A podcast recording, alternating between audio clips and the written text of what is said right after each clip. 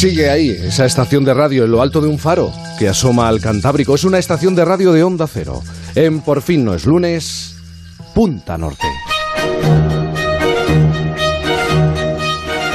Punta Norte con Javier Cancho. Javier, buenos días. ¿Qué tal, Jaime? Buenos días a todos. Buenos días. Oye, abrígate, por cierto. Ya sé que soportas bien el viento del norte, pero abrígate, no vaya a pasar como eh, le ocurre al resto de los mortales, que estamos soportando ya un catarro, una bronquitis desde hace tres, cuatro semanas. Es, es generalizado, ¿eh? No te vayas a pensar que es cosa, que es cosa mía. Bueno, tú cuídate y la contaminación algo puede que influya, ¿puede ser? Por eso, por eso saliste corriendo ¿eh? de este del mapa. Bueno, oye, como a la hija del farero, a muchos nos apasiona el Museo del Prado, porque yo creo que representa una forma de viajar en el tiempo. El Prado es eh, uno de esos rincones de la memoria pictórica de Occidente. Y esta semana, vamos a recordar, se han cumplido 200 años desde que ese museo abriera las puertas. Y habiendo escuchado a Alicia, sospecho que un fin de semana más, Javier, propones indagar en algún acontecimiento llamativo, tal vez oscuro, algo que ha podido ocurrir en sus galerías. Sí, nos disponemos a contar, Jaime, un robo sucedido en el epicentro mismo del Gran Museo.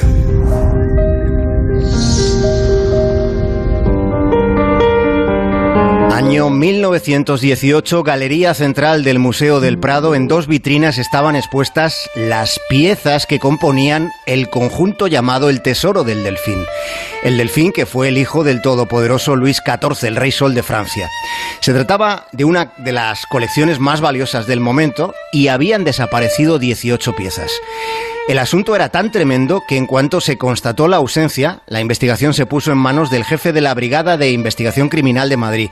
Era el comisario Ramón Fernández Luna, un nombre que puede que ahora no nos diga nada, pero que entonces era considerado el Sherlock Holmes español. Y directamente a él se le encomendó el rastreo del caso, la búsqueda de lo que los viejos inventarios de la pinacoteca catalogaban como las alhajas del delfín.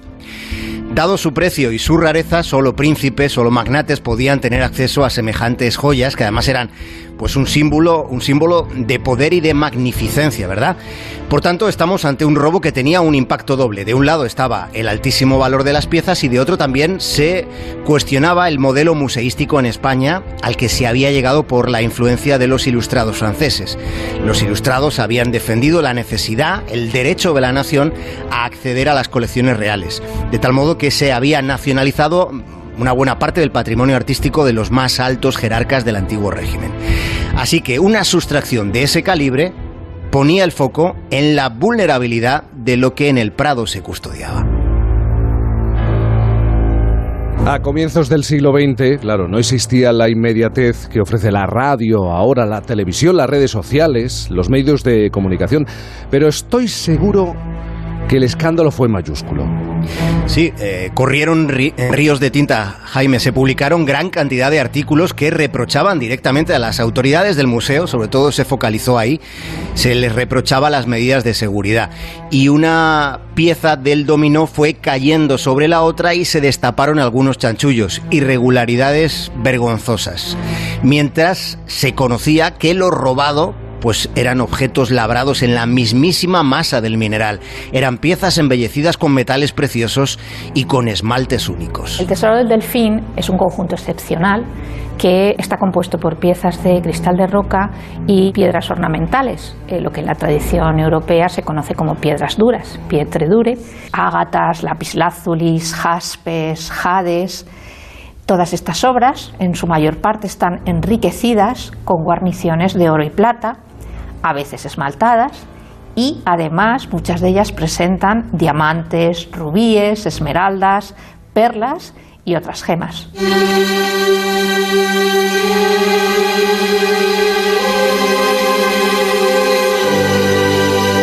Sobre lo sucedido, el comisario Fernández Luna, después de una primera inspección ocular, llegó a una conclusión casi inmediata. El comisario Jaime pensó que el espolio no se hizo de golpe, en un instante, no debió ser, pensó él, una sustracción súbita. Desde el principio sospechó que ese robo fue consumándose paulatinamente, poco a poco, digamos. Claro, lo que sugería es que, para empezar, podría haber sido alguien de dentro, un empleado del museo uno o varios, es la, hipótesis que el comisario estableció. Lo interesante de aquella investigación policial también está en que por primera vez en España un investigador empleaba el rastreo de huellas dactilares y el uso de fotografías con las que se retrató cada uno de los detalles relevantes dentro de la escena del crimen. Pensemos en que la denuncia oficial del robo se hizo por parte del director del museo, de un tal José Villegas Cordero, se hizo el 20 de septiembre de 1918.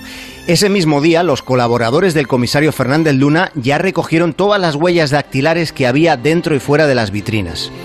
Unos días después, se descubrió que uno de los celadores del Prado, llamado Anselmo Arribas, había informado de que él, eh, él, tenía la sensación, la íntima sensación, le parecía que faltaban objetos dentro de una de las vitrinas.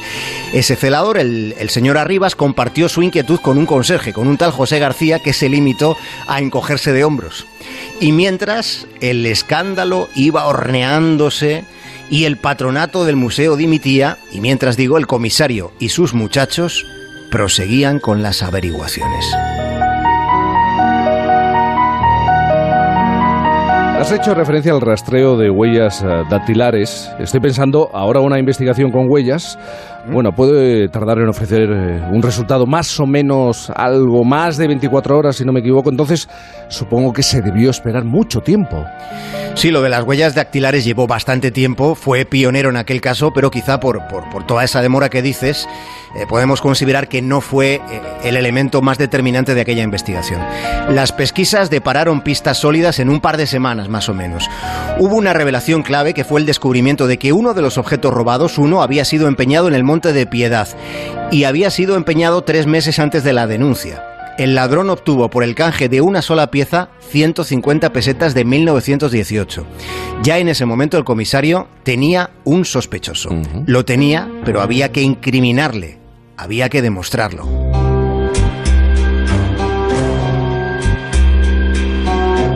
Así fue como el 12 de octubre de aquel año de 1918 se detuvo en la mina La Culebrina, que está en la provincia de Jaén, se detuvo a un hombre llamado Rafael Cova. Cova, Jaime, había sido funcionario del Museo del Prado. Seguro que no actuó solo, seguro que había más implicados. Lo sabía, porque eh, después se fueron haciendo más arrestos. En noviembre de 1920, es decir, dos años después de la denuncia, se celebraba el juicio que transcurrió durante seis sesiones y concluyó con la lectura del veredicto del jurado. Hubo jurado y declaró la inculpabilidad de casi todos los procesados entre los que estaba el mencionado funcionario y además había otros tres celadores y también un perito en joyas.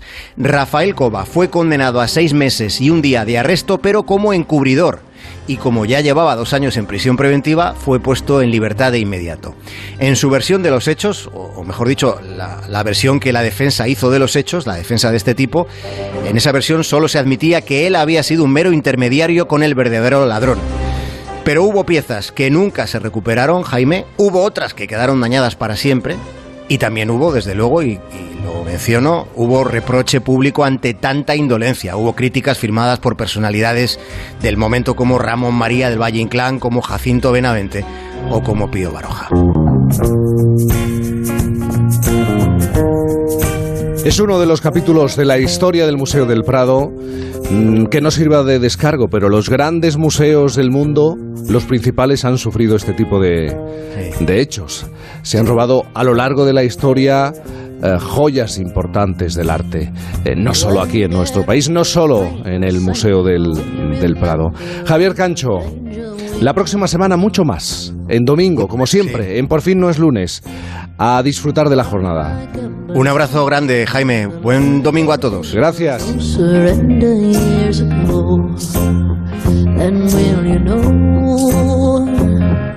Son las 11 de la mañana.